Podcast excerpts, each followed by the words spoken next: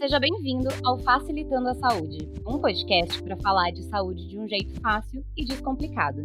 Eu sou Ana Cláudia e hoje o assunto é sobre saúde da população negra. Tá preparado? Então vem comigo que vai ser fácil. Falar de saúde é o que a gente mais gosta nesse podcast. Ele nasceu para levar conhecimento de saúde e quebrar tabus que existem em relação a tantos temas. Mas tem uma coisa que a gente realmente gosta é de diversidade. É de dar lugar para as pessoas que sabem muito de um determinado tema falarem sobre ele para o mundo. Hoje o nosso episódio é sobre isso. Dados da Pesquisa Nacional de Saúde de 2019, que entrevistou mais de 17 milhões de brasileiros, mostraram que mais de 64% dos usuários do SUS tinham renda familiar inferior a um salário mínimo e que cerca de 30% entre um e três salários mínimos. Dos usuários do SUS, quase 70% são mulheres, e dessas, 60% pretas ou pardas. O Brasil tem mais da metade da sua população que se autodeclara preta ou parda. Essas pessoas podem até ser a maioria em quantidade, mas elas são minorias em muitos aspectos. Para ter essa conversa muito importante e muito relevante, hoje o Facilitando está num formato um pouquinho diferente do que vocês conhecem. Hoje a gente tem três convidados muito especiais: Ian, Joyce e Vinícius. Sejam muito bem-vindos ao Facilitando a Saúde. Daqui a pouco eu explico por que, que a gente tem tanta gente nessa mesa. Mas vamos lá, começar apresentando cada um de vocês de uma vez. Eu vou por ordem alfabética.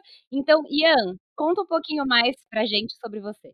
Bom, primeiramente, Obrigado pelo convite, vocês. É, bem nervoso, meio animado também. Bom, eu sou Ian Boato, eu sou ator, diretor e vim aqui também para falar um pouco sobre o assunto que vai ser recorrente aqui, que é anemia falciforme. Sou portador de anemia falciforme, já descobri desde os três meses de idade, então já venho aí há algum tempo lutando com, contra essa doença mas eu acho que todas as experiências aqui que, que eu passei durante a minha vida e venho passando ainda vão enriquecer aqui a nossa conversa e para a gente tirar algumas dúvidas para a galera que vai ouvir a gente.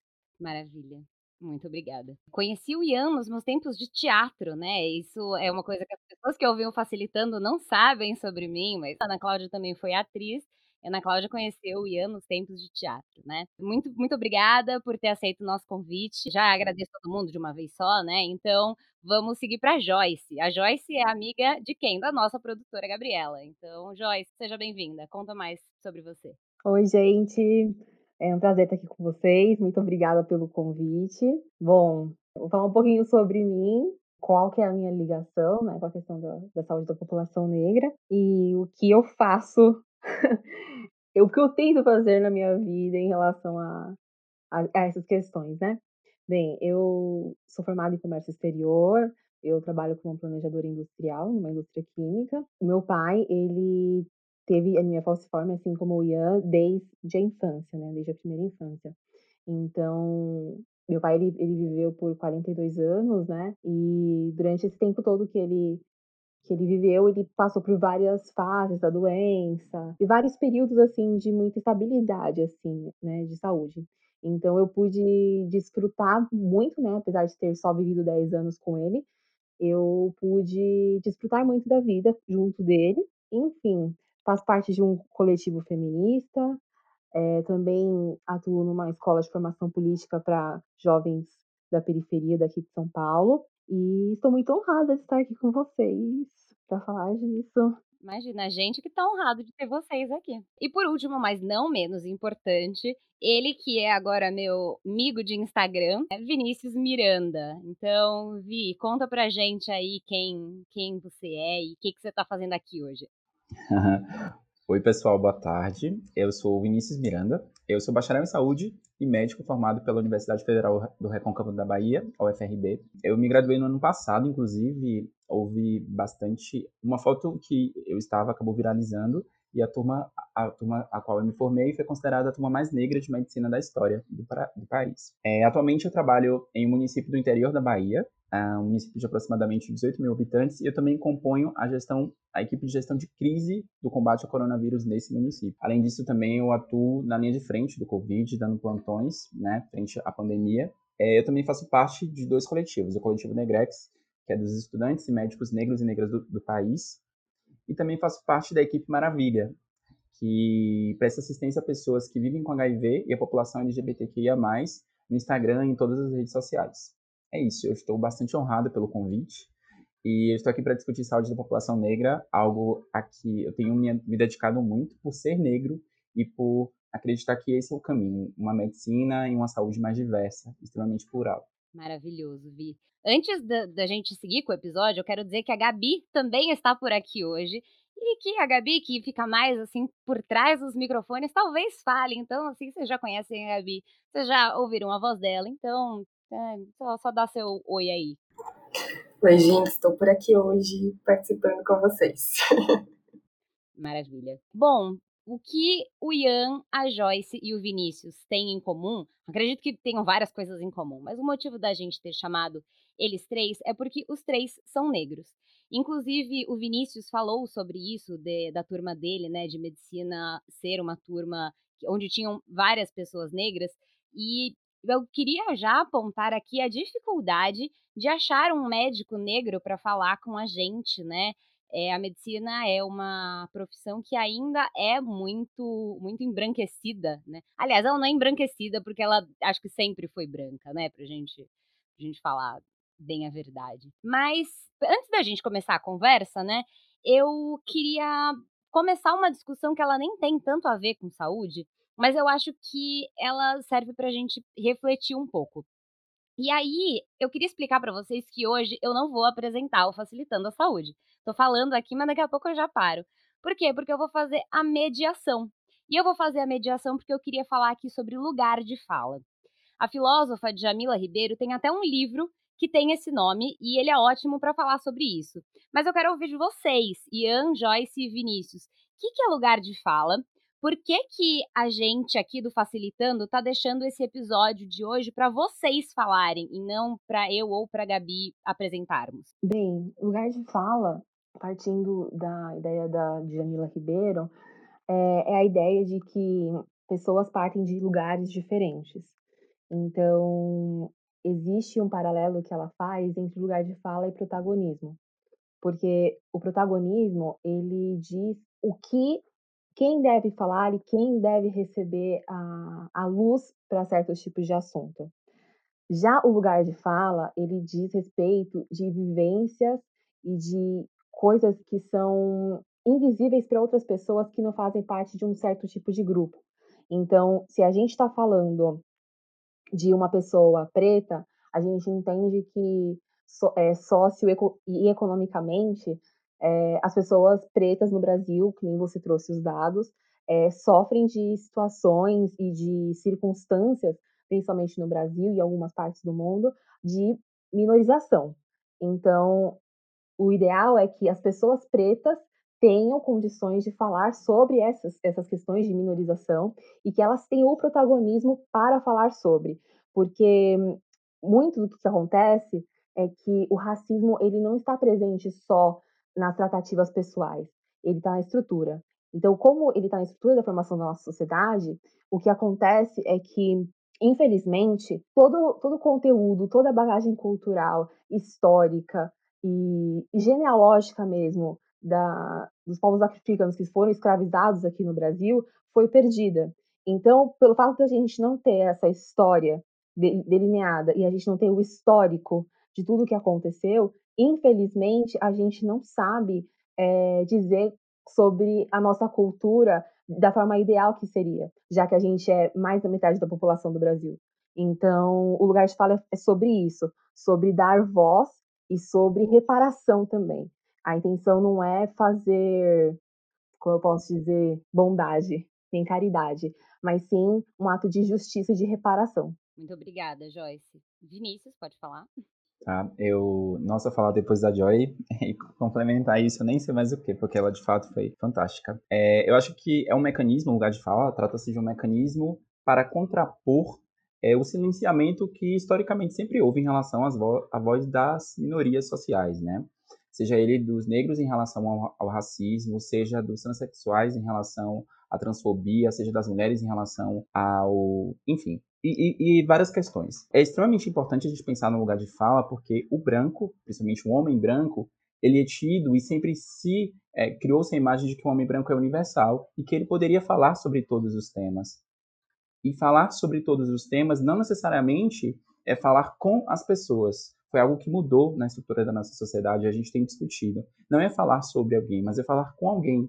Faz muito mais sentido chamar esse alguém que tem muito mais propriedade para falar sobre determinados temas, para discutir a vivência do homem e da mulher negra, a vivência da mulher em relação à, à violência né, que as mulheres é, infelizmente sofrem na nossa sociedade, a violência que é, a população transexual sofre, enfim. E historicamente o homem branco tomou sobre si esse direito do universal e que de cada grupo específico. Não, há uma especificidade do grupo branco, assim como há o específico de cada grupo. E isso precisa ser, ser respeitado. Eu acho que é basicamente isso. Só queria falar, assim, algo que, comentar algo que já se falou também, em relação a isso de dar voz. Eu acredito muito que é dar espaço. Assim, voz a gente sempre teve em algum nível e a gente, só que esses espaços estão vindo agora.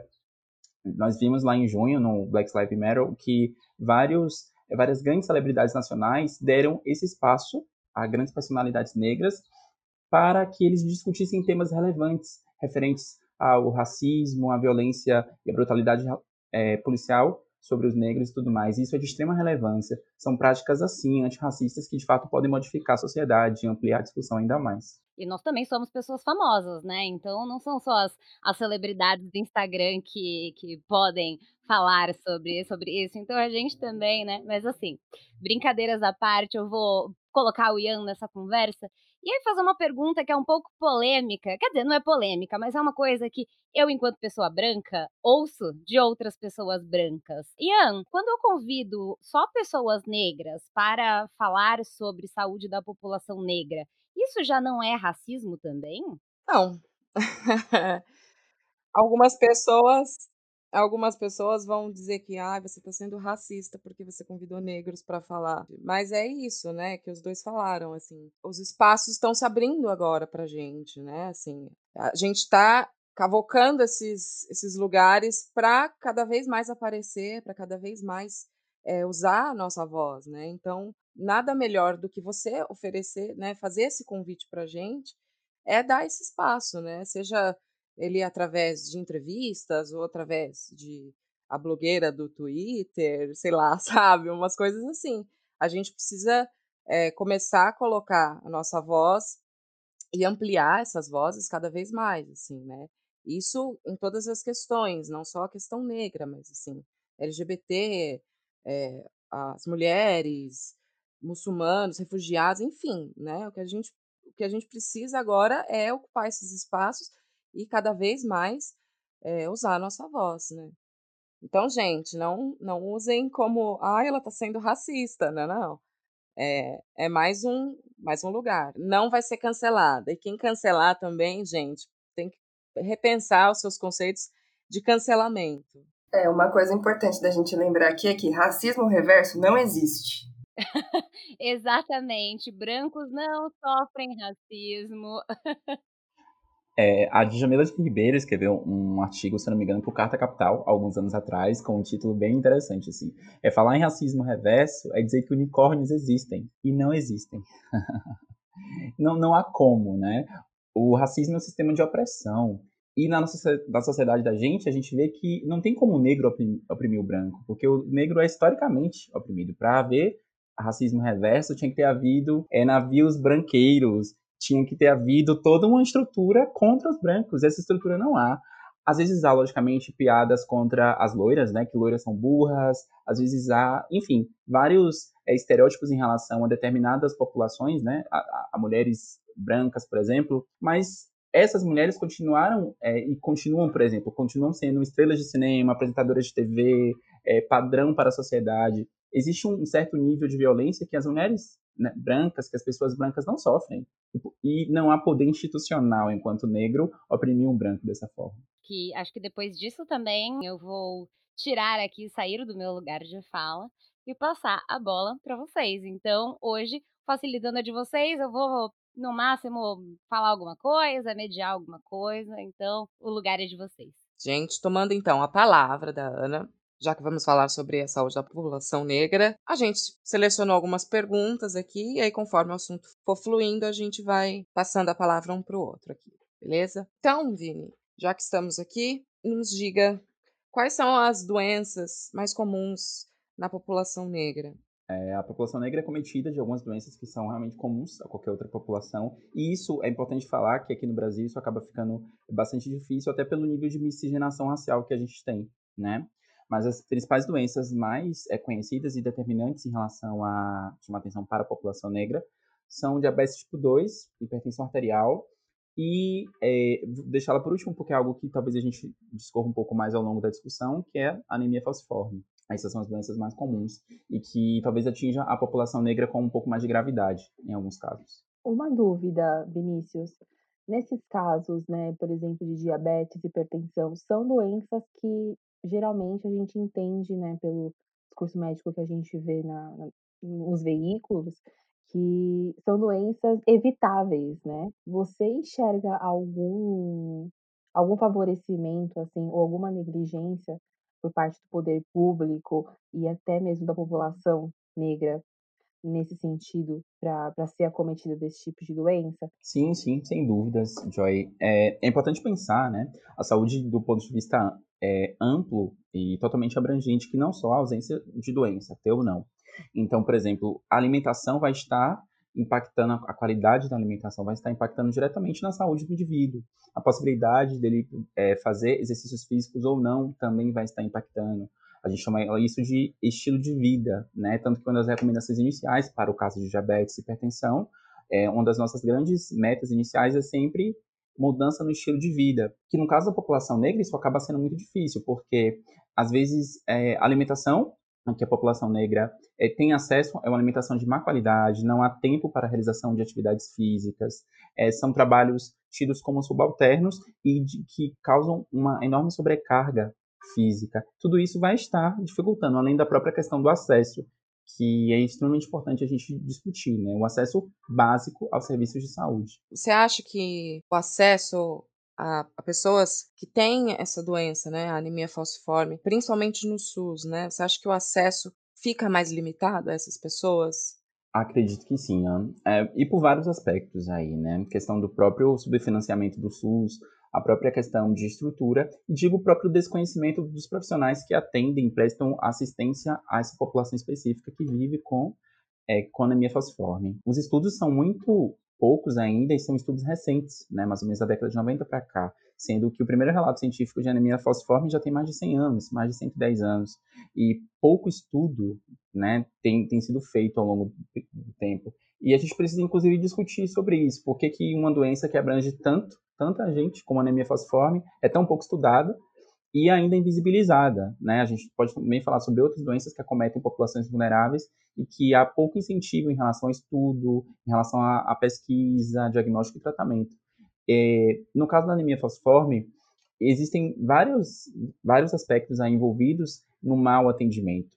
Trouxe a questão da, da desinformação, mas digo até a própria questão, vou usar esse termo, que talvez não seja o melhor termo a ser utilizado aqui, da, da própria empatia, né? Os médicos, vou colocar os médicos, que é a categoria que eu me, me encontro e, e, me sinto à vontade para falar, mas os profissionais de saúde, talvez de forma geral, ainda têm um certo estigma em relação à anemia falciforme, seja pela é, subvalorização da dor do paciente, seja pela por achar que não há necessidade de utilizar analgésicos tão potentes, é, por achar que muitas vezes aquilo acaba sendo tido como frescura ou coisas do tipo. E essas coisas sempre nos pegam mais, assim, é importante falar sobre isso. E nesses ajustes que o sistema de saúde precisa ser feito, e principalmente o SUS, que é o sistema que eu estou inserido como trabalho. É, Vinícius, você poderia explicar é, mais a nível de detalhe? Nós, nós três, eu sei que a gente está habituado com com a doença, com o conhecimento um pouco mais técnico, né, da nossa experiência,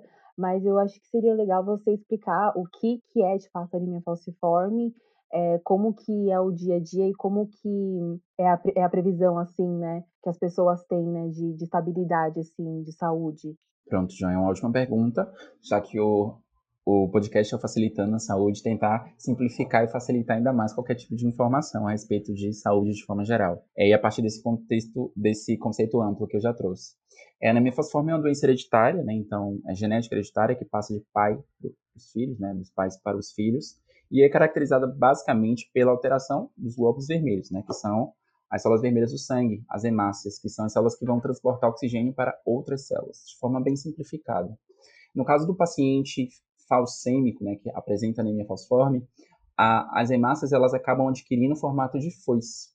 É, normalmente as hemácias têm um formato arredondado e isso facilita até a própria questão do transporte das hemácias pelos vasos sanguíneos. Então, o que, que acontece? No caso das, das hemácias em formato de foice, elas acabam se alojando e impactando em determinadas estruturas né, do corpo, em determinados vasos, e isso normalmente acaba causando um dos grandes sintomas, que o sintoma mais comum, que é a crise álgica, ou crise de dor mesmo. Normalmente essas crises são realmente dolorosas e é, a dor acaba sendo mais frequente nos ossos e em região de articulação. O que eu entendo muito na, nessa questão da parte né, um pouco mais técnica da doença é que o Ian pode até falar muito melhor para a gente, né? Já que ele é portador e eu queria entender, Ian, para você, como que você percebe, né, que as crises de dores, como que você percebeu ao longo da sua vida, se ela teve mudanças, se ela, se ela se intensificou, se ela é, a intensidade, como que você lida com isso, assim? É interessante essa pergunta, porque durante todas as fases da minha vida, né, é, a dor sempre esteve lá, né, em todas as, as fases, desde muito bebê até hoje, eu com 24 anos. A mudança do, do corpo influencia também muito nisso, né? É, eu criança tinha muito inchaço, né? Então as articulações ficavam inchadas e os médicos não sabiam o que, que era, até fazer o exame para detectar, que é a eletroforese, né? Eles detectam nesse exame de sangue que eu sou paciente falciforme, né? E aí, crescendo já aos 10 anos, a dor intensificava mais, e aí eu passava mais tempo no hospital do que em casa, praticamente 15 dias na UTI, uma semana em casa. Tinha outros, é, é, outros acontecimentos, né? Derrame pleural, acabava tendo pneumonia, por ser é, paciente falciforme, isso já agrava mais a situação. Na adolescência aí, com a mudança, né, de hormônio, passando pela puberdade, aí as dores começaram a intensificar mais. Então, eram períodos, assim, que eu ficava, às vezes, três meses sem internar, mas quando internava, era chegando no pronto-socorro gri aos gritos, assim, né, e, e aí tem essa questão que o Vinícius falou, né, de o médico negligenciar a dor do, do paciente, de eles não quererem administrar a morfina, que é um medicamento que a gente sabe que vicia, a gente sabe que tem uma dependência, mas não é um uso contínuo, né? Um uso somente para aquele uso específico, para a dor, né? Pontual. E hoje, assim, hoje eu consigo lidar melhor com a, com a doença, né? Ainda tenho as crises a cada um mês eu estou internando, inclusive estou passando por esse processo de investigar o porquê dessas crises estarem acontecendo tão próximas umas das outras, né? Mas é, hoje eu já sei lidar melhor com isso, né? Então hoje eu controlo a minha dor. Se eu tiver dor em casa, eu tenho um remédio que eu posso usar, que eu sei que não vai me viciar, que vai cair numa dependência química ou psíquica, né? Então, assim, tenho controle maior da dor, tenho que manter toda um, uma regra, né? Eu preciso beber muita água, porque isso também vai ajudar, né, no transporte do oxigênio e tudo mais. Tem essa questão de, de saber quando, quando vou ficar doente, né? Então, os olhos ficam icterícios, né? Eles ficam amarelos, a urina fica mais escura. Tem todo um processo que, que o corpo, que o paciente já vai descobrindo quando vai ter uma crise ou quando vai descompensar, né? Para também ter esse, esse, esse, preparo de ir para o hospital, que também não é um preparo muito, muito fácil, né? Às vezes você está bem, e à noite você está com dor. Né? A dor vem simplesmente sem avisar mesmo, assim, ela não tem um. Você vai sentindo conforme o dia vai passando. Pronto. É, O Ian comentou sobre essa questão, além da, da crise álgica, das crises de dor, que infelizmente ele passou ao longo da vida e que também, é, como eu já sinalizei anteriormente, é um sintoma mais comum, existem outros sintomas, né? Quando o Ian traz que ele, quando era pequeno, tinha essa questão do inchaço nas regiões de articulações, mão e pé, basicamente, a gente chama isso de síndrome mão e pé, que também é um sintoma comum da criança, né?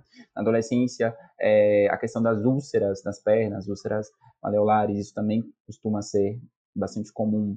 É, outros, outros sintomas como é, a suscetibilidade para infecções também, aí o Ian trouxe a questão da própria questão da, da pneumonia, complicações como derrame pleural, o STA, que é a síndrome torácica aguda, que já é algo gravíssimo, que requer tratamento imediato, e até complicações mesmo, bastante severas, como o sequestro do baço, que aí é uma condição de extrema é, emergência, onde há necessidade de retirar o baço do paciente com anemia falciforme. Então, assim, é uma doença que não há como negligenciar esse tipo de doença e, logicamente, precisa de acompanhamento a longo prazo de uma equipe multiprofissional e o entendimento de que é uma condição grave e que impacta diretamente né, na vida do, do paciente que tem. Quando o Ian traz que ele passava 15 dias na UTI, 15 dias em casa, quando ele traz que é mensalmente é, ele tem essa necessidade de buscar o serviço de saúde, isso mostra o quanto é uma doença limitante do ponto de vista de realização das atividades de vida diárias dele. E é importante a gente lidar com isso com toda a seriedade que o, que o problema exige. A nível de diagnóstico, ele trouxe a questão da eletroforese de hemoglobina, que de fato é o grande exame, e atualmente é feito o. Atualmente não, já tem bastante tempo que é feito o teste do pezinho, que é um exame realizado gratuitamente pelo SUS, né, na maternidade ou nos postos de saúde até o quinto dia de vida, onde a gente vê algumas é, doenças genéticas ali, a fibrose cística é uma delas, a anemia fosforme é a principal delas, e idealmente a gente gostaria que todos os é, pacientes com anemia falciforme fossem é, rastreados já nesse momento inicial, porque a partir disso poderia conduzir melhor toda essa questão da doença e evitar tantas complicações futuras. Mas infelizmente a gente ainda está no processo a nível de SUS e de organização de rede mesmo. Eu posso compartilhar também um pouco da minha experiência, né, com relação a praticamente quase tudo isso que vocês comentaram. Me senti muito assim, meu Deus, como é uma doença que marca a gente, né? Uh, em relação à, à eletroforese. Eu, quando nasci, né, eu sofri, eu sou fruto de um, uma relação interracial, né? A minha mãe é branca, meu pai era negro. E o meu pai, ele era ele tinha o nível mais grave da anemia falciforme, né. Eh, as hemoglobinas dele eram SS, né. Existe uma escala, né, Vinícius, de dos níveis, né, da doença de acometimento, e o que aconteceu foi que no momento que foi feito o meu teste do pezinho, o meu teste deu negativo. E aí houve, assim, uma grande suspeita, assim, por parte do corpo médico. Meu pai se tratou, né, durante a vida inteira no Hospital das Clínicas daqui de São Paulo. Eu, como eu havia comentado com vocês na nossa reunião, ele foi um paciente que ficou muito conhecido pelo corpo médico de lá, por conta de ter passado a vida inteira, portanto, de por, por ter sido um dos pacientes que mais fazia testes, que havia até se aplicado para fazer algumas testagens, né, de processos para tratamento de cura, transplante e tudo mais. Quando eu fiz o teste do pezinho assim que eu nasci, deu negativo. Porém, quando eu fiz 21 anos, é, eu fiz o teste novamente, eu fui fazer eletroforese. E aí é, constou que eu tenho 40, é, é, 38% de hemácias é, em formato de foice. Então, assim, eu tenho traço falciforme. Então, o, é bom a gente comentar isso, né? Acho que o Vinícius pode até falar melhor do que eu, mas é, a anemia falciforme, acho que a partir de 45% de hemácias afetadas, a pessoa já desenvolve os sintomas um pouco mais graves, como o IAN. Abaixo disso, a pessoa ela não desenvolve os sintomas, mas se for o caso de a pessoa ter um relacionamento e, é, e essa pessoa, o, o parceiro dessa pessoa também tiver o traço, as chances de nascer uma criança homozigota com, com anemia falciforme de fato é muito grande, dado o meu pai. Minha avó e meu avô, eles eram é, traço falciforme, meu pai nasceu com, com o grau mais forte da, da doença. Então, assim, sobre a questão das, das dificuldades, né? É, realmente, a parte de infecções, é, suscetibilidade a pneumonias, úlceras nas pernas, é uma coisa constante, assim, no nosso dia a dia. E é, e é uma das coisas que, assim, mais me, me preocupa nos dias de hoje, porque também envolve a questão do SUS. porque a minha família nunca, meu pai nunca utilizou hospital particular. A vida inteira ele sempre se atuou só das clínicas. A quantidade de remédios, a quantidade de produtos que ele trazia para casa, os aparatos que ele recebia do hospital para se tratar em casa, a capacitação que a minha avó, a minha mãe recebiam no hospital para lidar com ele, nunca acho que um hospital particular conseguiria fornecer, porque de fato eram coisas assim que a gente via que excedia, assim, sabe, a, a normalidade, sabe, do atendimento da medicina. E assim, o meu pai, ele faleceu com 42 anos, né, ele passou por um período, né, desde que eu nasci, ele ficou 10 anos sem ter crises, 10 anos, isso foi uma coisa, assim, absurda, né, da vida dele, porque ele, assim como o Ian, tinha crises suscetíveis uma, cada me uma vez por mês, ou a cada três meses, e todas essas coisas que vocês comentaram, é, ele passou.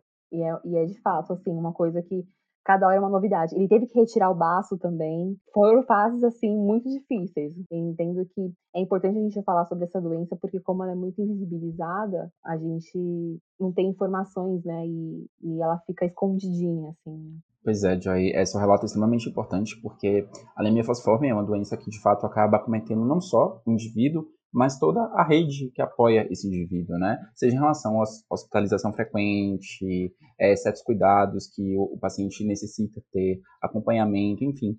E a gente entende o quanto isso é, acaba impactando no sujeito, a gente supõe o quanto isso acaba impactando no sujeito de forma geral. E o seu relato de alguém, o relato do Ian, que é alguém que vive com a doença, o seu relato de alguém que acompanhou alguém que vive com a doença é extremamente importante e enriquecedor para a nossa discussão aqui. Eu tentando falar de forma bem simplificada em relação a essa questão do homozigoto, do heterozigoto e da alteração genética mesmo da anemia fosforme, é que quando a gente recebe, nós recebemos o gene do nosso pai e o gene da nossa mãe, né? É, vamos supor que a mãe deu o gene A e o pai deu o gene S, que é o traço, é, é o gene anormal, né? Então, aquele indivíduo né, vai ter o gene AS. Esse tipo é considerado heterozigoto, né, sendo que vai ter o traço falciforme, porque o gene adequado, o gene considerado normal é o AA e não o AS. Significa que só um gene está alterado. Quando essa pessoa que tem um gene AS é, se relaciona e tem filhos com alguém que também tem um gene AS, há uma grande possibilidade do filho nascer com gene SS e ser considerado é, homozigoto, que é o portador da anemia falciforme. Nem vou entrar em outros, é, outros meninos em relação aos tipos e coisas do tipo, mas talvez seja bom a gente poder discutir isso até em outros momentos, assim, de forma bem simplificada, é isso. É, eu só queria ressaltar um, um ponto aqui também, já que a gente está falando da, de como a doença atinge grande parte da população negra e muita gente não sabe, mesmo muita gente não sabe, principalmente as pessoas brancas e as pessoas que trabalham dentro do serviço de saúde, né? Eu, é, graças a Deus, posso pagar um convênio, porque talvez o SUS talvez não me desse o respaldo que hoje eu tenho. Não estou falando que o SUS é, é, não tem condições de fazer. Não, não é isso. O que eu estou querendo dizer é o seguinte: hoje eu, eu pago o serviço de, do convênio justamente para ter uma segurança, porque se, hoje eu posso, hoje eu estou bem, amanhã posso não estar bem. E aí é, é o que rola, né? O SUS pode me pegar desprevenido nesse sentido, né? Dentro do serviço de saúde, muita gente também não sabe o que é anemia falciforme. E eu estou falando de auxiliar de enfermagem, de enfermeiros, de médicos intensivistas que não, que já ouviram falar, mas não sabem exatamente o, o que é, o que significa e como se trata isso, né? É, logo no começo, assim, que eu começo, eu interno em São Bernardo, né? Quando eu tenho alguma recorrência, eu interno aqui no hospital aqui em São Bernardo. E logo no começo, assim, as pessoas não sabiam muito bem do que se tratava. Achavam que era alguma dor emocional ou que tinha alguma relação a ver com falta de ferro. E essa doença não tem a ver com falta de ferro. Eu já vou deixar claro aqui para todos, não tem falta de ferro tá? Não é, não é sobre isso. Ah, você já comeu feijão? Ah, você já comeu beterraba? Não, gente. É, é, é outro é outro rolê. É assim, acontece de uma outra maneira. Tem médicos que, que realmente não sabem, assim, e principalmente os médicos brancos, assim, porque vamos os hematologistas, eles conhecem, eles estudam isso, ok.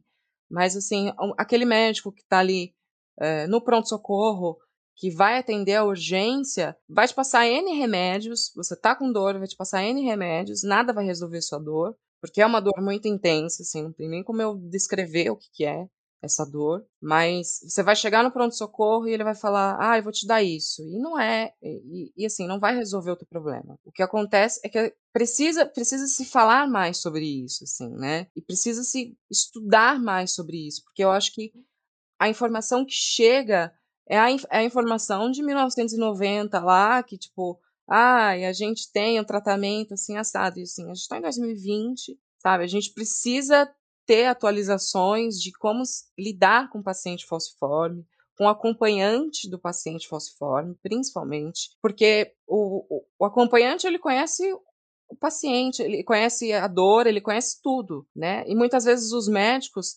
não conseguem entender o que está acontecendo, né?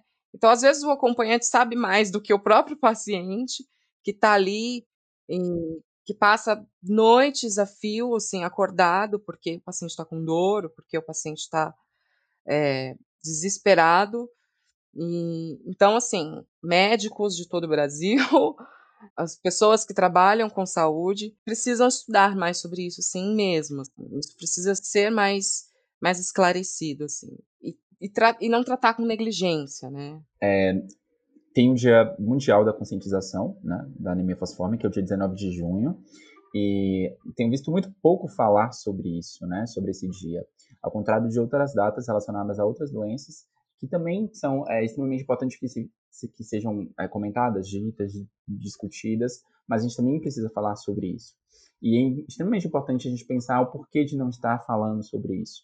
A quem interessa, né, estar não, não estar falando sobre isso, não estar é, investigando, estudando essa doença, forma de tratamento e tudo mais. É dar visibilidade a uma causa importante, mas que atinge basicamente uma, uma população específica. E será que essa população é tida como prioridade né, na sociedade de forma geral? Só para a gente começar a pensar em algo nesse sentido. Em relação ao tratamento, que eu acho importante também a gente citar aqui, é, eu falei no início que é, o paciente com anemia falciforme precisa de é, todo um cuidado de uma equipe integrada para facilitar essa questão tanto de, do conviver com a doença, seja com psicólogos, nutricionistas, fisioterapeuta, enfim. É, há, muitas vezes há necessidade de medicamento específico, a hidroxiureia é um desses medicamentos, por exemplo, para evitar as crises dolorosas e para evitar que sejam crises dolorosas tão intensas, né, essas crises de dor.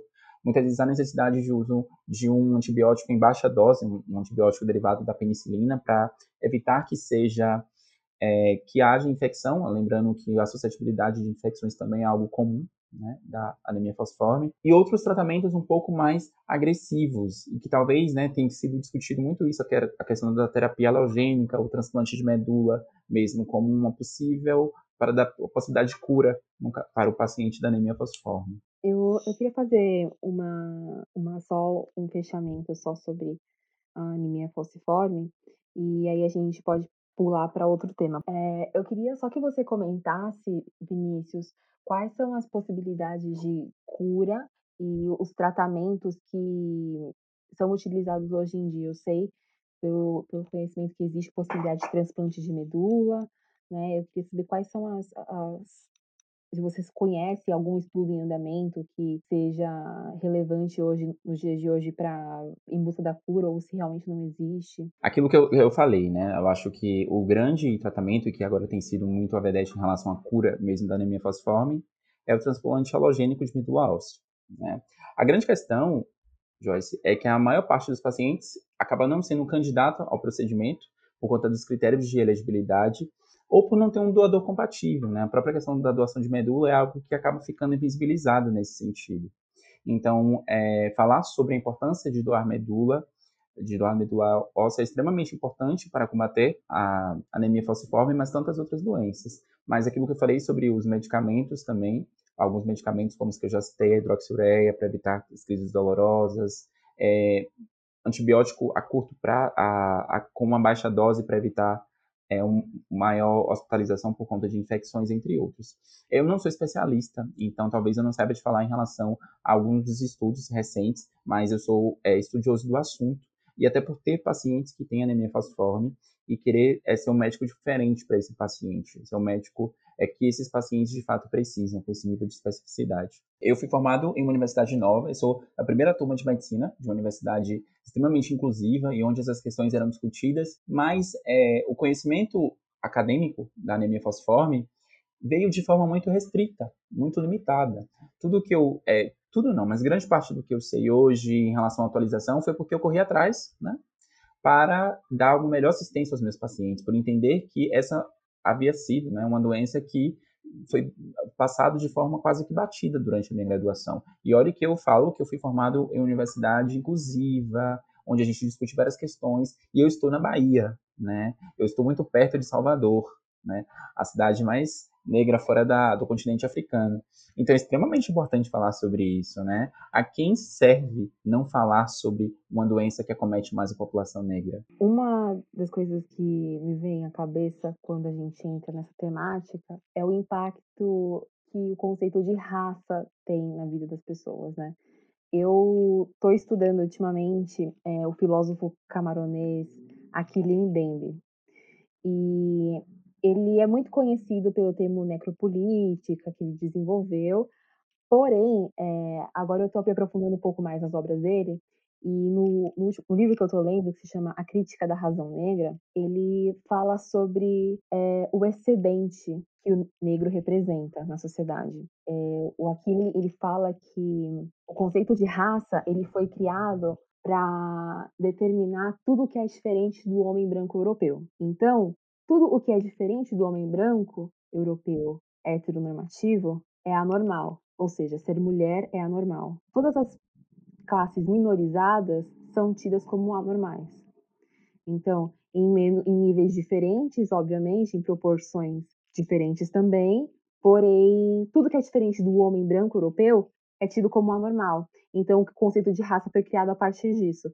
E aí, a genialidade do Akiri está na, na ideia de ele trazer esse conceito para a justificativa que existe é, de excedente de população. É, existe uma justificativa para matar pessoas pretas e existe uma justificativa para deixar pessoas pretas morrerem. E é exatamente isso. Já que a gente sabe que existe um excedente populacional de pessoas pretas reproduzindo, crescendo e tudo mais, o sistema entende que é uma massa de manobra, que é uma mão de obra, literalmente. Então, já que ela é excedente, ela não faz falta. Então, se pode deixar morrer, se pode matar intencionalmente. Então, é muito duro, é muito triste, mas é muito importante, porque eu, partindo de, de uma realidade de uma mulher que me entendo como socialista, progressista, eu entendo que a necessidade de a gente acender o ódio de classe é muito importante, porque as pessoas que vieram antes da gente nadaram muito fundo, muito fundo, para que a gente conseguisse chegar hoje num espaço onde a gente consiga falar sobre esses temas, sobre é, que a gente consiga chegar no lugar onde uma Djamila Ribeiro, um Aquilene Bender é reconhecido internacionalmente. Então, é isso. Vamos passar para o tema de violência obstétrica, um tema mais leve, só que não. Uma pesquisa de 2017 da Fiocruz, que deu origem ao artigo A Cor da Dor, iniquidades raciais na atenção pré-natal e ao parto no Brasil, mostrou que a chance de uma mulher negra não receber uma anestesia necessária durante o parto é de 50% maior em relação às mulheres brancas, principalmente quando é preciso realizar um procedimento chamado episiotomia, onde um corte é realizado entre a vagina e o ânus da mulher para aumentar o espaço para o bebê passar. É, Vinícius, eu entendo que existe também por trás disso o racismo, né, velado, né, encoberto, para que essas mulheres pretas sejam tratadas dessa forma. Como que é a sua vivência nesse sentido? Pergunta super pertinente, Joia. Assim, é importante a gente discutir sobre isso e tentar combater isso o máximo possível. É, eu não estou me especializando, eu quero me especializar. Estou estudando para a residência é, ginecologia e obstetrícia, assim, porque eu sou extremamente apaixonado por saúde da mulher e a partir de uma perspectiva integral mesmo, né? de não olhar a mulher só como reprodutora e tudo mais. E uma das coisas que eu mais gosto de discutir, entendendo o que é discutir com as mulheres, é violência obstétrica. Primeiro porque é violência e a gente precisa combater sempre, e depois porque é comum infelizmente. Esses dados de fato são bastante alarmantes e me dão certa repulsa de imaginar, por exemplo, um colega médico acha que precisa, é, acha que precisa é, dar menos anestesia a uma paciente por ela, porque ela sente menos dor. Né? Essas são as grandes justificativas. E eu vou trazer novamente esse conceito que você usou agora há pouco. O homem branco é tido como universal e como humano. Qualquer coisa que foge disso é tido como não humano, como animal. Então, é extremamente importante a gente discutir isso, discutir isso nesse conceito, porque para um homem branco, quando ele está dando anestesia, achar que não é, há necessidade de dar tanta anestesia para uma mulher preta que está dando uma luz, que está parindo, porque ele é um animal para ele. Ele a vê como um animal. E normalmente é, o nosso conceito de dor para o animal muda muito, né? Infelizmente. E na minha prática, eu vi violências obstétricas de diversas formas. Eu estagiei numa maternidade do SUS, onde vi gestante que ia parir, utilizando, sendo utilizado para elas é, termos chus, é, além de violência verbal, até violência mesmo de algumas práticas que estão totalmente proscritas na medicina, como manobra de Cristelé, em que o médico sobe na barriga da gestante e empurra, é episiotomia desnecessária, episiotomia corte na vagina, para facilitar a questão da passagem do bebê, e episiotomia sem anestesia, né?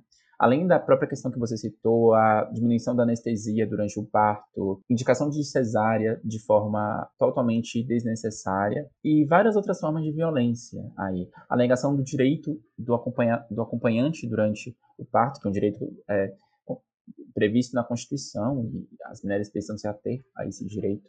E violência de várias formas. É, algumas vezes me posicionei, outras vezes não houve essa possibilidade. Eu era apenas um estudante e a mim é, não havia essa possibilidade de posicionar. Por isso que hoje me posiciono sempre que sempre que for possível. E na visão que eu tenho hoje é sempre possível. É, não me não me imagino mais não me posicionando em determinadas situações. É, eu acredito numa medicina que se envolve.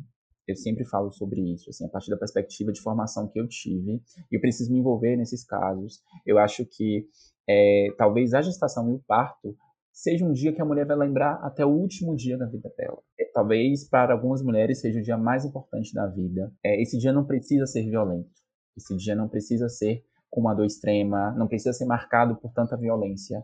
E o meu papel enquanto médico é sempre diminuir isso. O que eu faço enquanto médico generalista, de que dá plantão às vezes em maternidade, faz alguns partos, e que também está num posto de saúde acompanhando diversas gestantes, é, eu não, nem gosto desse termo, mas vou usá-lo aqui, é empoderar essas mulheres. Discutir com elas os direitos, entender, já conversou quem vai te acompanhar durante o parto, já arrumou as coisas, é, você não tem necessidade de parto cesariano, você é, tem tudo para ter um parto normal, explicar para ela sobre sinais de trabalho de parto, você só deve ir a maternidade quando realmente estiver assim, porque se você chegar antes, vão achar que você é, que seu parto está muito prolongado, provavelmente vão te indicar uma cesariana totalmente sem indicação técnica para isso. Enfim, eu tenho, eu acredito muito na informação e na educação como via de mudança. E de, estou dizendo isso, né, para vocês aqui, que é o tipo de método que eu faço para gestantes que eu acompanho, e eu gostaria que essa informação e essa desconstrução fosse na academia, de forma geral. Que bom que a gente tem discutido isso e algumas práticas, eh, diversas práticas têm sido repensadas, né? Eu faço parte desse modelo diferenciado de acreditar num parto humanizado e de poder é, construir com a mulher aquele parto que ela acha melhor para ela. Eu acredito muito nisso, né? Eu ainda brinco que quem faz o parto natural não é o médico, quem faz o parto é a mãe. O médico só segura o bebê, porque alguém tinha que segurar e tá tudo bem. Essa é a minha forma de agir diante disso. Assim. Eu acredito que a via da educação é a melhor forma. Eu vou fazer um comentário depois sobre a sua fala, mas me veio uma pergunta para fazer para o Ian. Ian, é, nas suas vivências no, durante internações, tratamentos é, no hospital e tudo, você vivenciou assim alguma situação de violência? É, você percebe um tratamento diferenciado por você ser, ser preto? Como que que é isso dentro do hospital particular? Já, já já aconteceu de de sofrer uma uma violência, assim, e não só comigo, mas com com acompanhantes também, né. O meu pai é branco, minha mãe é negra, eu sou filho adotivo, né, tem tem esse essa questão também. Mas, assim, aconteceu um um um fato, né, de: "Não vou aplicar o remédio, porque você não tá com a dor que você está falando. E assim, eu e, e paciente falciforme geralmente é, não tem acesso venoso, gente. Assim, vai furar o braço, esquece. Assim, a veia some e não há Cristo que faça aparecer. Então, assim, é, excesso de, de furadas, de agulha e agulha, assim, eu cheguei já a tomar 30 agulhadas num dia, gritando de dor, porque não conseguia achar veia, não conseguia medicar, então aquilo já se tornou uma bola de neve, e minha mãe pedia para parar, e assim, não, a gente precisa, porque precisa, porque precisa, febre alta, assim, sabe? Então, assim, níveis de, de violência onde uh, o psicológico era mais era mais forte, assim, né? Bom, ah, então não tem jeito, sabe? Então vamos dar uma injeção. É, ou, ah, vamos com um comprimido sublingual. Mas assim, é, não, não, não, não vai funcionar. A gente sabe que não vai funcionar, mas toma, sabe? A gente vai dopando você até você apagar, assim, sabe? Então, assim, teve outros casos também, questão de UTI, de, de discutir com o médico, porque eu estava entre dois pacientes com H1N1. Minha mãe discutiu com o médico porque falou: ele é, ele é suscetível a pegar H1N1. Tá, ele está entre dois pacientes. Ah, não, ele não vai pegar. E assim, deu alta, foi pro quarto, deu 40 graus de febre, sobe para UTI de novo, ele tá com H1N1. Então, assim, é, ah, vocês, eu falei, vocês não me ouviram, sabe? Então, tem essa coisa também de falar e não ouvir, né? que para mim já é, é, já é uma violência absurda, assim, né? Eu tô falando que sim, você tá falando que não. Então, fica esse cabo de guerra, né? Transforma uma bola de neve e vai, e vai causando mal-estar em todo mundo, né? Vai causando mal-estar no paciente, que já está irritado por N situações, vai causando mal-estar no, no acompanhante, nos médicos, na enfermagem, precisa ter que precisar ir na ouvidoria, fazer uma reclamação por escrito, porque não estão ouvindo, tem que chamar um médico de não sei aonde, e aí vai, assim, né? N violências, assim, N violências. Dá, daria para escrever várias aqui, assim. Passaria tarde conversando com vocês sobre isso, assim. Não, é, eu entendo você, porque o meu pai, partindo das histórias que eu conheço e do pouco que eu frequentei o hospital junto com ele, eu me lembro muito, assim, de, de ele ser conhecido no hospital também por ser o paciente que chegava já brigando com as pessoas, que já chegava gritando, mas é, isso aí é muito tido como algo exagerado, né? E principalmente tratando de homem, né? Que infelizmente existe essa questão da masculinidade que, que exige do homem a força, né? E principalmente do homem preto, assim, eu entendo muito, assim, pelas coisas que meu pai deixou escrito, que ele sempre reforçava isso, né, que o estigma que existe é, da, da força, né, do homem preto, da força da mulher preta, né, até sobre a minha avó, ele escrevendo algumas coisas sobre a minha avó, dizendo exatamente isso, que subestimam, né, a dor, subestimam o conhecimento, subestimam a inteligência, né, a experiência da pessoa, então é, é bem complexa essa parte. Agora, da minha do meu lugar, né, de fala enquanto mulher, é, eu já tenho um tempo que eu tenho acesso à, à, rede privada, né, de saúde, e eu falo, assim, de um lugar que é muito estranho a minha presença em alguns lugares. Fui recentemente, ano passado, na verdade, a, a uma rede de maternidades aqui de São Paulo e sofri, assim, um, um caso, assim, de invisibilização, assim, por parte do médico, né? E, e é bem isso, a gente é muito tido como não pertencente, né, nesses espaços que, que são um pouco mais elitizados, que são um pouco mais segregados, né? Então, como é um não lugar nosso, a gente é tido como preocupação, né? Os olhares que dirigem para a gente são olhares de vigilância, né? Então, é muito triste, é muito duro. Independente da roupa que você esteja, da forma como você esteja vestido, você pode estar muito chique, você pode estar farrapilho. A pessoa vai olhar para você com desconfiança. Então, isso é, é uma coisa assim muito recorrente assim quando eu vou em hospital de rede privada. Só colocando um, um adendo, hoje eu tenho 24 anos e assim, eu vi duas enfermeiras negras, enfermeiras mesmo assim, né, com cargo de enfermeira duas enfermeiras negras, assim. E as duas me tratavam gentilmente, assim, né? Tenho um extremo carinho por elas. Uma eu já nem tenho contato mais, foi uma época outra, mas hoje assim, hoje eu vejo algumas auxiliares de enfermagem, algumas técnicas de enfermagem negras e hoje já, já me sinto um pouco mais à vontade para falar sobre isso com elas também, né? De ocupar esse lugar, né? Esse espaço tão embranquecido mas assim, de uma maneira muito muito, não vou falar solidária, não é não é essa palavra assim, mas de uma maneira em, em, quase empática mesmo assim, né? De, puxa, que legal, né? Que hoje eu já vejo uma enfermeira negra, a chefe da enfermagem, comandando essas meninas aqui para fazer um, um, um, bom trabalho, para não, não, não ter isso que a gente a gente sentiu durante todo esse, esse tempo, né? É, uma coisa que eu queria comentar sobre a fala do Vinícius, antes da gente partir para o tema, é em relação à questão da humanização, né? Como a gente é desumanizado. Uh, o estigma que existe, né, voltando agora para o tema de mulheres, né, saúde da mulher, a Lélia Gonzalez ela fala que existe alguns tipos de mulheres que foram estigmatizadas dentro, do, é, dentro da classe preta no Brasil. Ela fala da mãe preta, ela fala da mulata e a outra agora eu não me lembro. Mas a, a mãe preta, ela é aquela tia Anastácia do sítio do Pica-Pau Amarelo.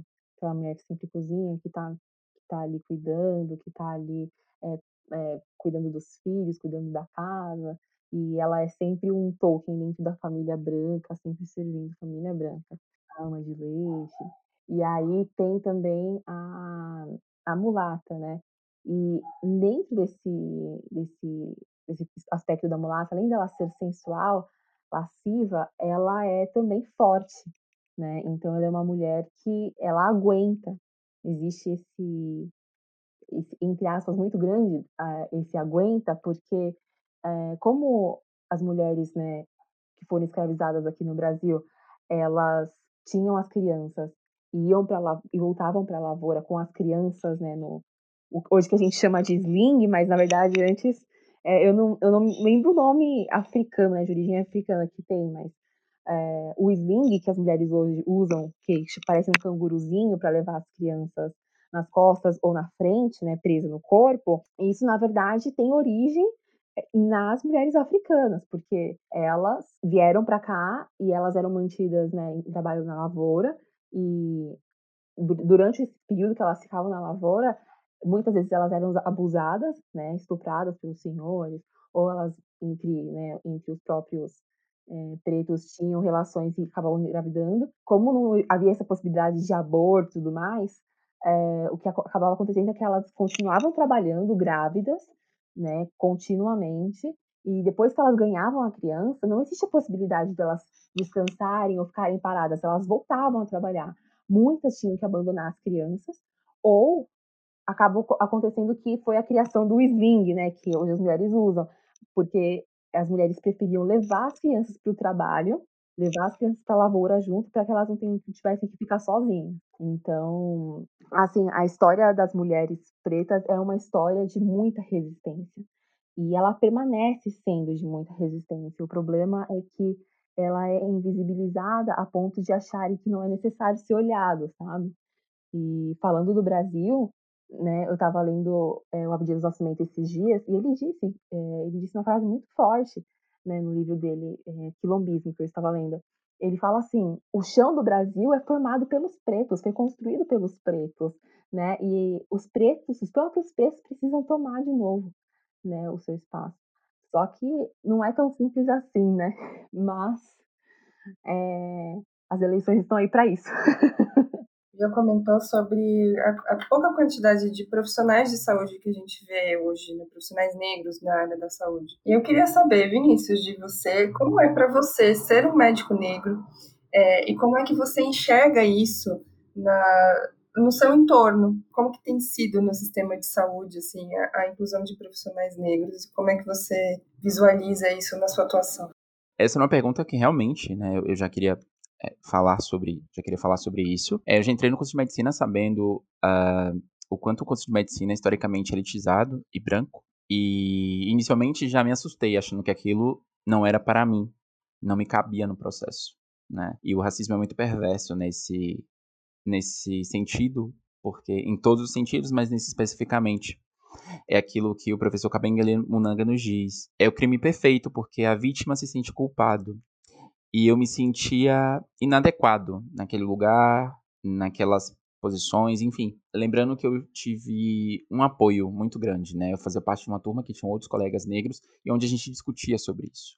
No início do curso, eu entrei em um coletivo é, de estudantes negros e negras do Brasil, naquele momento somente estudantes, depois foram formando alguns colegas que faziam parte do coletivo. E isso foi me apoiando muito, me, me sustentando muito em relação a pertencimento aquele era o meu lugar, o lugar que eu queria estar, e eu fui assumindo aquele lugar, o lugar de privilégio, entendendo a medicina como uma posição de privilégios e tudo mais, mas fazendo um exercício o tempo inteiro, e ainda tenho feito, e convido todos a fazerem sempre, ao entrar em determinados ambientes, onde, onde estão os negros aqui, em que lugares os negros estão ocupando nesse lugar, cadê a mulher preta desse lugar, cadê o homem preto desse lugar, e se colocar nesse processo, né, de que forma eu sendo um médico preto, entendendo que eu ganho mais do que a média salarial nacional, entendendo que hoje sim posso ter uma vida de, de privilégios, reconhecendo meu privilégio nesse sentido, e até o próprio, meu próprio contexto de passabilidade, que agora eu só vou citar, mas que é importante talvez em algum momento a gente falar sobre isso. É, mas reconhecer nesse momento o,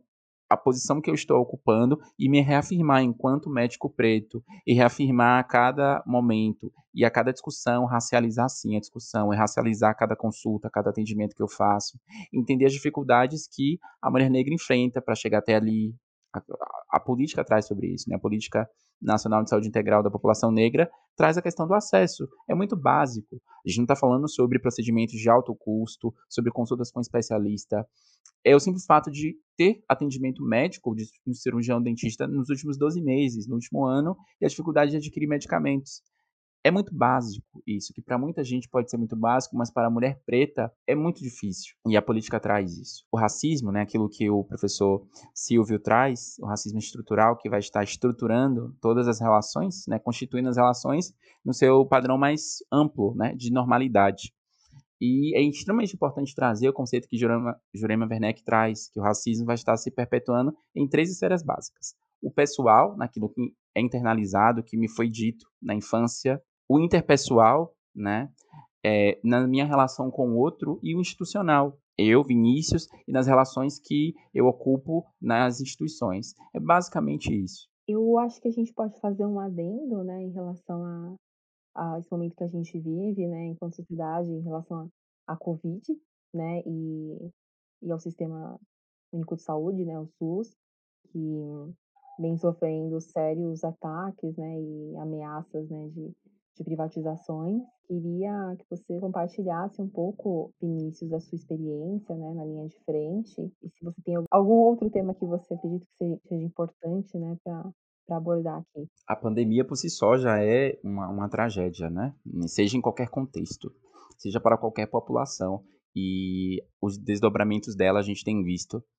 Mas os desdobramentos da pandemia do Covid, em uma sociedade basicamente estruturada no racismo, ela vai acabar sempre é, penalizando grupos vulneráveis. Principalmente, né? O tema do nosso do nosso podcast de hoje, a população negra, que já passa, né, historicamente, por uma policrise. Né? Tem alguns autores que falam sobre isso. A autora Edna Araújo traz sobre isso. Uma policrise, que é a sanitária, crise social, econômica, moral, política. E política no sentido mais amplo, não político partidário. Então, quando vem uma pandemia da magnitude do Covid, logicamente a população negra vai sofrer.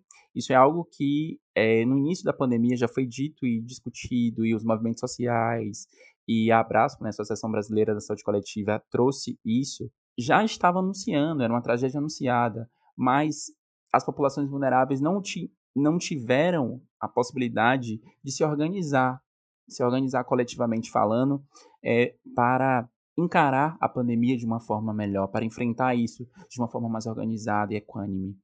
É, um dado extremamente importante é importante falar sobre isso. Desde 2017, é extremamente importante, é, é lei, é obrigatório que o preenchimento raça-cor seja feito, seja preenchido nos prontuários. E infelizmente isso não acontece.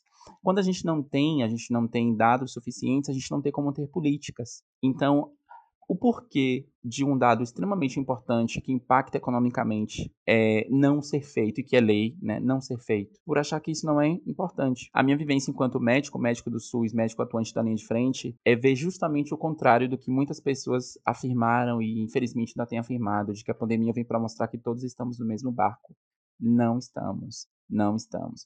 Alguns estão em iate, alguns estão em super, em super barcos, outros estão em canoa, outros infelizmente já afundaram.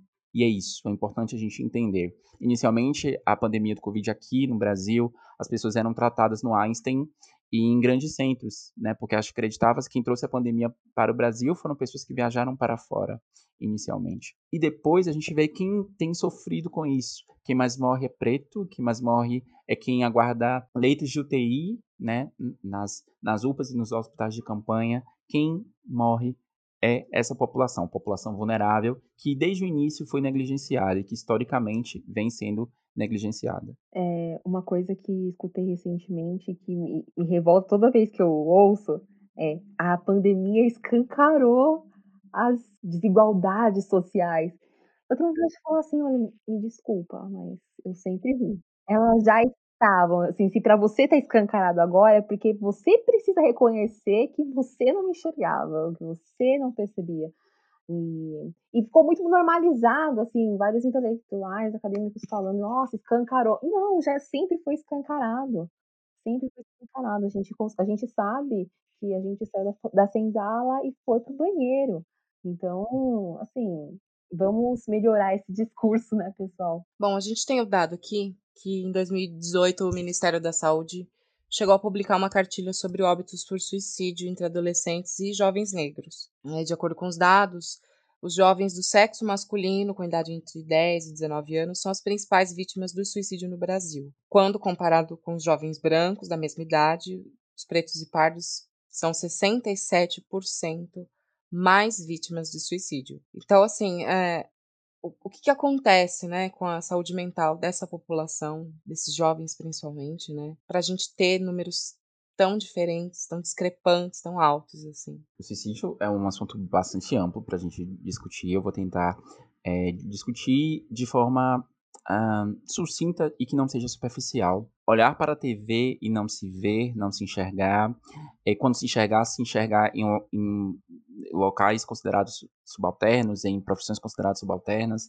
E você crescer acreditando que é, a ti só foram reservados lugares de subalternidade, é, crescendo sem perspectiva, com dificuldade financeira, é, crescendo com a limitação de sonhos, de desejos e tudo mais, não há como isso não impactar na saúde mental. Né? Ao mesmo tempo em que não há nem como falar sobre isso, porque os negros não são tidos como humanos. A, aos humanos é reservado essa racionalidade e esses sentimentos aos negros, não.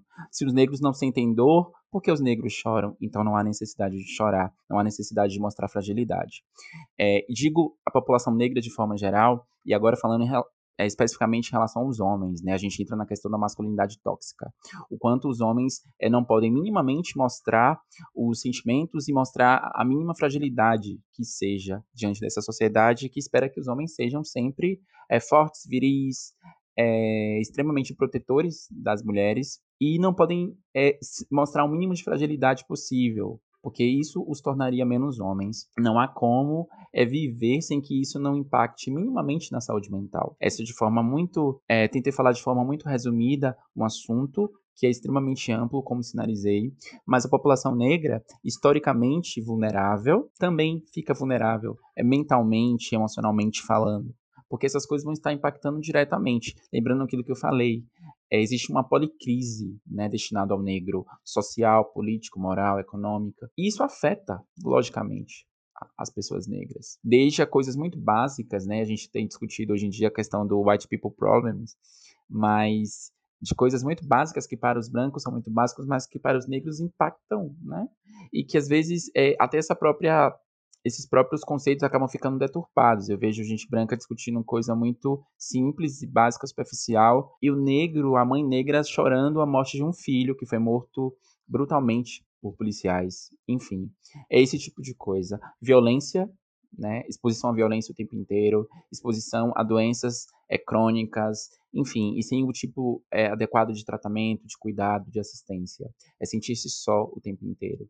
A solidão da mulher negra também precisa ser discutido. A masculinidade tóxica é a masculinidade negra e a posição do homem negro apenas como um corpo ali e discutir também a solidão do gay negro. São muitas coisas para discutir dentro desse campo da saúde mental da população negra. Eu queria muito, muito, muito, muito, é, em nome aqui da, da nossa equipe facilitando, agradecer vocês. Para a gente encerrar o episódio, sempre, sempre encerro desse jeito, né? Não sou eu que dou a última palavra, é, mas eu fecho com uma provocação, assim, na verdade é é mais assim o que vocês têm para dizer para quem está ouvindo a gente. A gente tem um público que é profissional de saúde também, né, além do nosso público geral. O que, que vocês gostariam de receber quando vocês chegam no serviço de saúde? Qual a mensagem que vocês querem deixar aqui para a gente finalizar nosso episódio? É, eu gostaria de ser tratada como humana mesmo, como mulher que não está ali suspeita e nem, nem pedindo favores, mas como uma paciente, como uma cliente mesmo, né, das entidades. E eu gostaria que as pessoas que são médicas, pessoas que são enfermeiros, que trabalham na área da saúde, se colocassem numa situação de, de vulnerabilidade também, né, para entender o lugar do outro. E a partir disso entender que o outro é diferente, sim, que nós somos diferentes e que, infelizmente, essa ideia reflete na forma como eles tratam a gente. É, você bem, bem direto, tá, gente? Eu não, não tenho muitas favas na língua, então é. Eu gostaria que todos buscassem mais o conhecimento, assim, por mais menos menos técnica, menos técnica, assim, e mais humanidade, sabe? É o já basta, assim. A gente está lidando com outro ser, né? Um outro ser igual a você, que sangra igual a você, chora igual a você. Então é isso. O mesmo humano que tem aqui tem dentro de você. Espero que tenha. Né? Eu tenho falado muito sobre isso e acho que é uma boa forma de encerrar né, o, o episódio, para mim, é tratar o complexo com a complexidade que ele precisa ser. Todos nós somos complexos em algum nível e é olhar o outro com essa complexidade, de forma é, igual, né, mas entendendo as diferenças de forma igual no sentido de discurso, de se colocar no tratamento horizontal, no cuidado horizontal, mas entendendo as diferenças e crescendo com essas diferenças e aprendendo com o outro. É, o melhor médico, o médico que eu acredito, o médico que eu tenho tentado ser, eu realmente acredito que o melhor médico não será aquele que dominar todas as técnicas, que souber todos os medicamentos, que for ótimo do ponto de vista técnico da coisa. Isso a gente aprende. Eu acho que o melhor médico é o que se colocar minimamente no local do paciente, que poder olhar para o paciente. E esse é o médico que eu tenho tentado ser, e é esse médico que eu quero encontrar, esse é o profissional de saúde que eu quero encontrar e que eu quero ver, é, que eu quero trabalhar e que eu quero construir uma saúde melhor, uma saúde pública de qualidade. Eu agradeço muito a presença de vocês. Defendam o SUS. E eu convido a todas as pessoas que estão ouvindo a gente, principalmente as pessoas brancas, fazerem assim como nós fizemos, de, de, de ouvir mais do que falar nesse momento.